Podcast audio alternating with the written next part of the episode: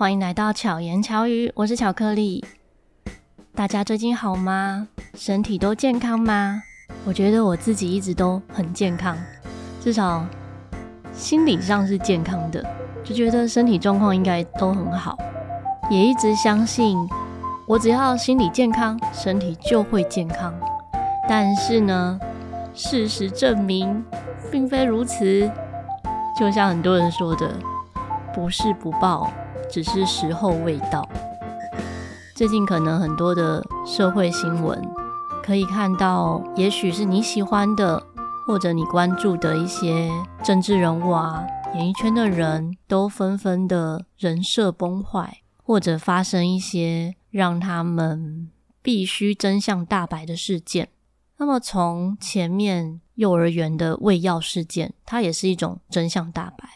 在这几年会发现。这样的事情其实越来越纸包不住火，会让所有的真相慢慢的呈现。有些事情我们可能事不关己，也许你就会觉得，哎，拿来当做茶余饭后来笑一笑。那有些人也许没有真的犯很大很大的过错，或者是说他的过错其实他好好道歉之后，社会大众是可以原谅的。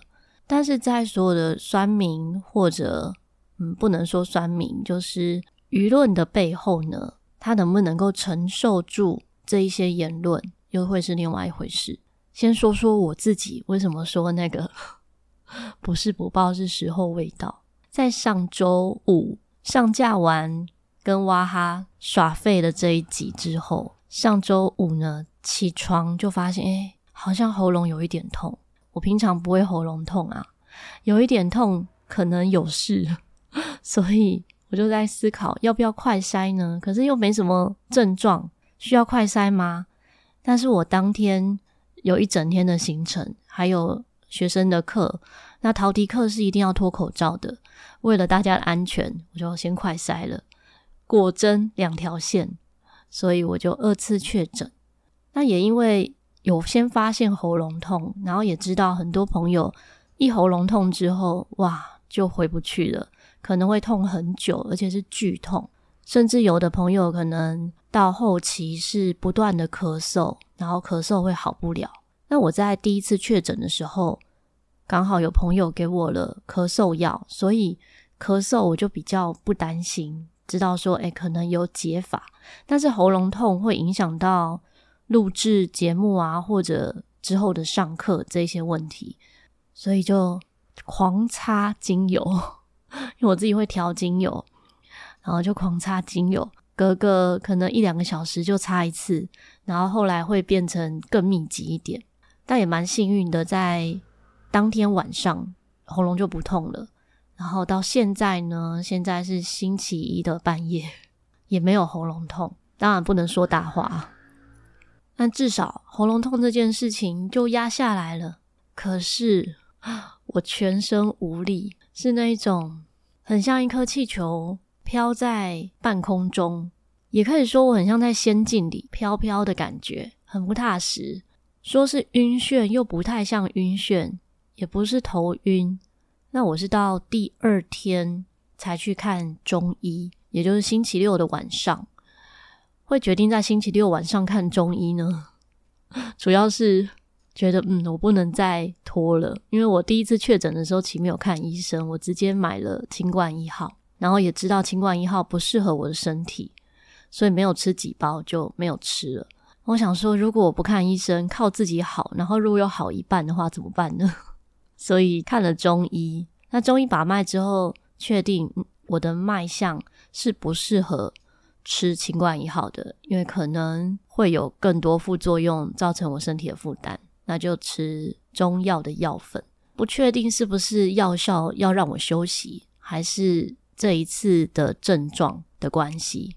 我就这样躺了四天，我真的超多事情待办事项，通通都没有办法做，包含这一周要录制给学生的影片课程，完全都没有录。因为录音还好，可能声音听起来稍微虚弱，但是录影的话。可能没有体力支撑着录完，那也不知道是不是因为一直睡，所以就没有力气，还是没有力气，所以一直睡。但起来可能想说，好，我真的要起来做一点事情了。大概剪个音档，听个五分钟，哦，我就全身无力，一定要躺下来。连吃饭也是，就吃饭也觉得好累。但如果很熟悉我的朋友，应该都知道，我平常睡眠时间很少。一来可能是我本来就比较忙碌，所以睡得少；另一方面是我睡不到几个小时就睡饱了。所以正常的我呢，根本没有办法一直躺在床上。但这次既然可以躺四天，真的是躺到全身酸痛啊！所以真的要达到平衡才是最重要的，不能仗着自己好像可以不睡觉就不睡觉，身体的免疫力会降低。虽然没有感受到可能从哪里得到这个 病毒，因为也没有什么征兆啊、症状啊之类的，突然就就这样。然后也没有觉得累啊，都没有。但是我没有觉得累这件事情，可能是我平常意志力就比较强，所以就没有感觉累的状态。那么讲到人设这件事，在我二零一二年开启 FB 的粉专的时候，周遭就有一些朋友问我说：“你有没有要设定自己是一个什么样的样貌，然后呈现在粉丝面前？”在那个时候，其实还没有那么多人设这样子的一个名词。我说不用吧，我是怎么样子呈现就是那个样子啊。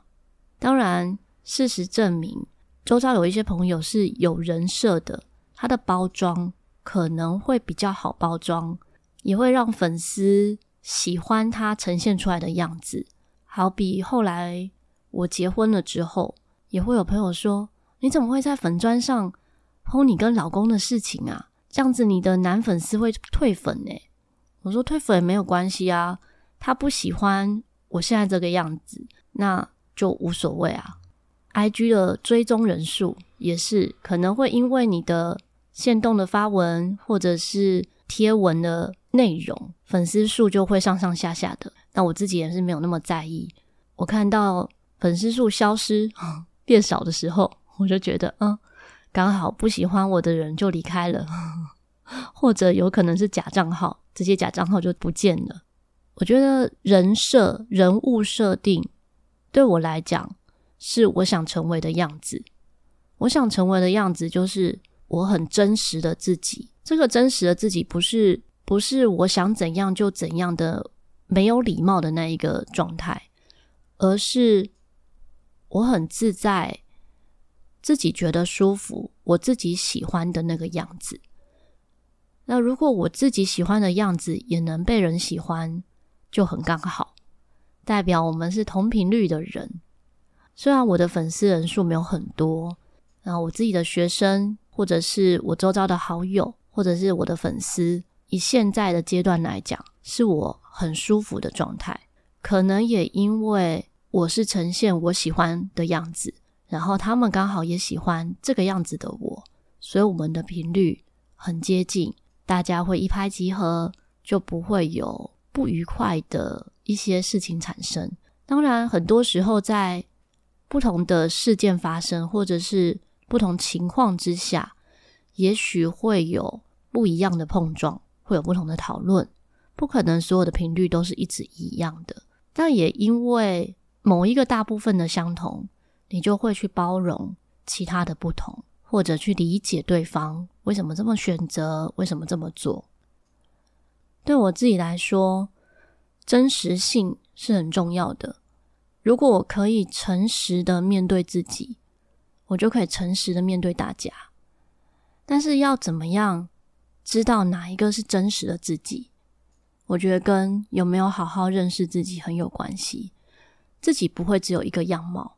就像之前我在始作俑者阿健的节目中，有一集是讨论辉夜姬想让人告白，天才们的恋爱头脑战这个动画。那时候我们就讨论到这个女主角呢，她就有好几个人设，好几个应该说好几个她，有可能有五六种样子，但他不算是精神分裂，而是他本来就有不同样貌，在不同的情况之下。可能会呈现不同的他，这些都是他。那我自己也是这样。所以，如果你觉得你自己的个性或者平常的呈现上，有你自己不喜欢的样子。通常什么会是我们不喜欢的样子？很多时候，你看到别人，你不喜欢那个人的样子，也有可能你自己心里面就有那个样子的影子，或者是基因。我曾经也在节目中说过，我不喜欢我爸爸的样子，不喜欢我爸爸对家人的状态。那我有没有那个样子呢？一定有。昨天晚上呢，就很刚好在梦中梦见我爸爸。我不记得梦的内容，真的完全不记得。但是我有记得，我一直在大叫，而且是骂他吧。不知道骂什么，还是喝止他做某件事。但在梦中，我印象中他好像一句话都没有讲。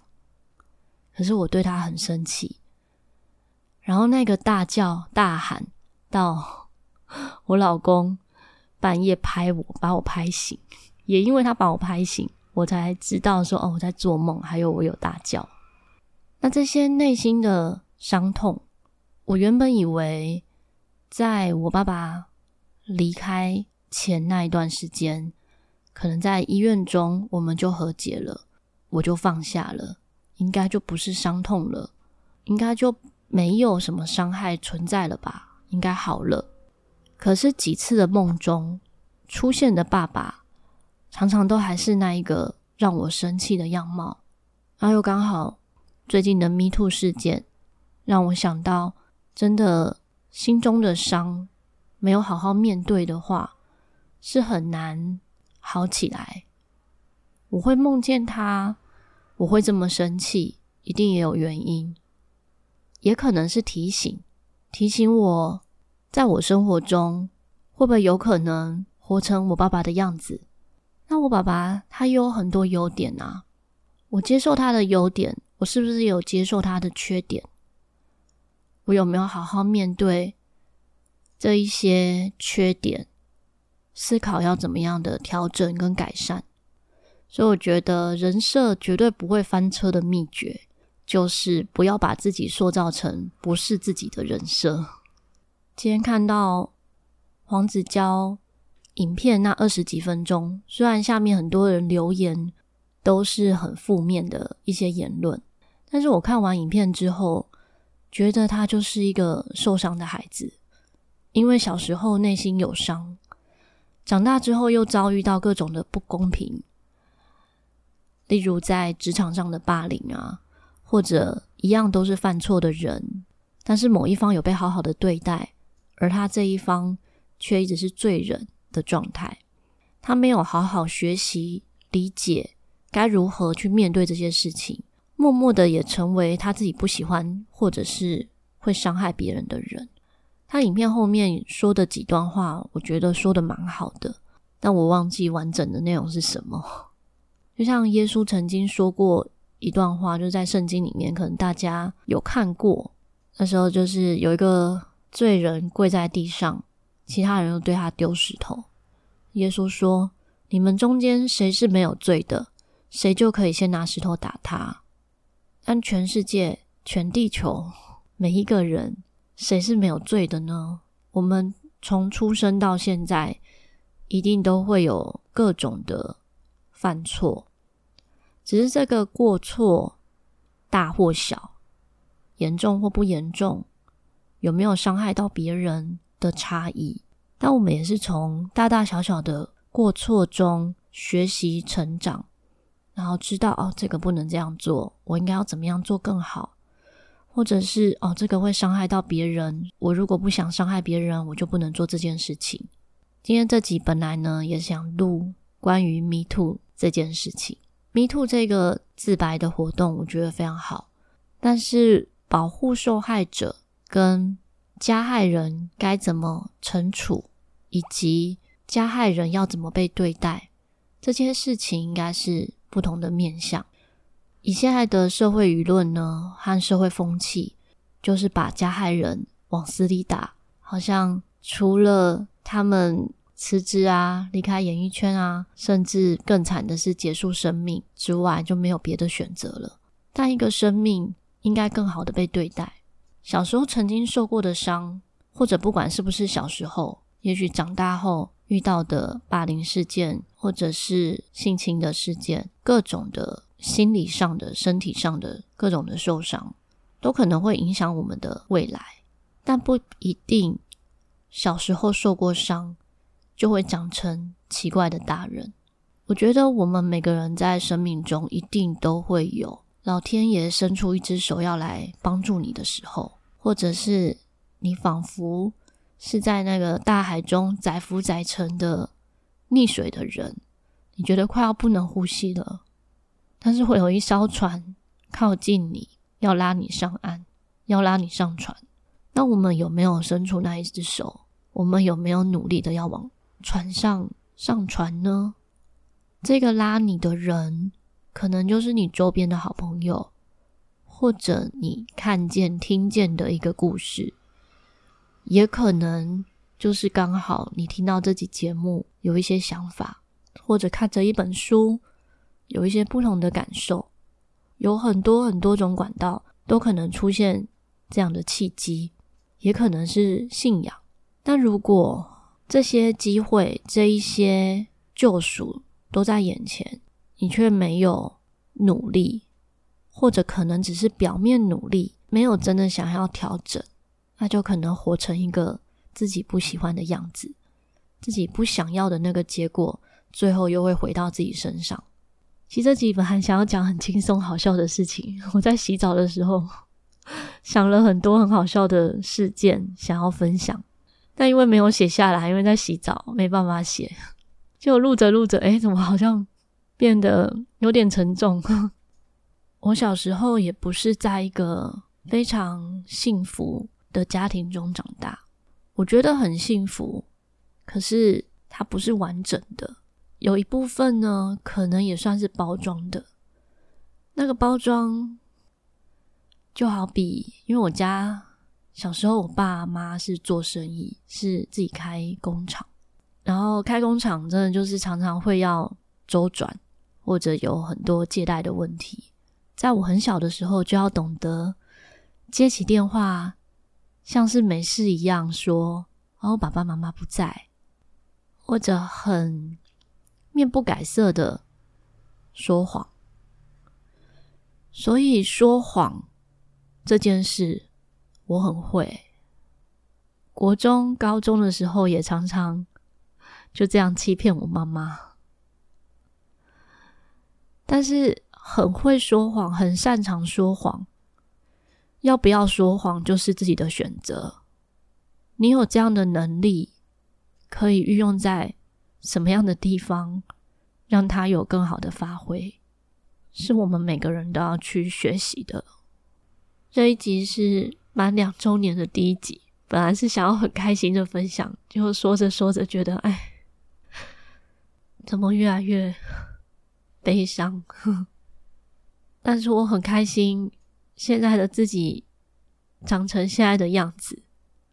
这个长成现在的样子，是指我的个性，跟我怎么决定处事的方式，是我喜欢而且对得起自己的。如果你也曾经有过你不喜欢的儿时记忆，你在思考要怎么面对自己的话呢？希望这期节目可以给你一些想法，说一些开心的事情。节目满两周年呢，我在我的粉专有办一个小小的活动，但是在上一集节目，其实节目中没有讲到这件事，因为很临时起意，想说我来准备一些礼物送给听众好了，所以是。录完节目发文的时候，才决定举行这个小小的活动。这个小小活动参与的方式非常的简单，大家可以在我 FB 的粉专呢找到 Happy Birthday 来抽奖留言的这一个图文下方，下面呢，请你完成三件事情。这三件事也超简单的。第一个，截图你喜欢的那一集节目，然后第二个呢，把图片上传到这一则留言区里面，留言你想对我说的话，或者是你喜欢巧言巧语的原因。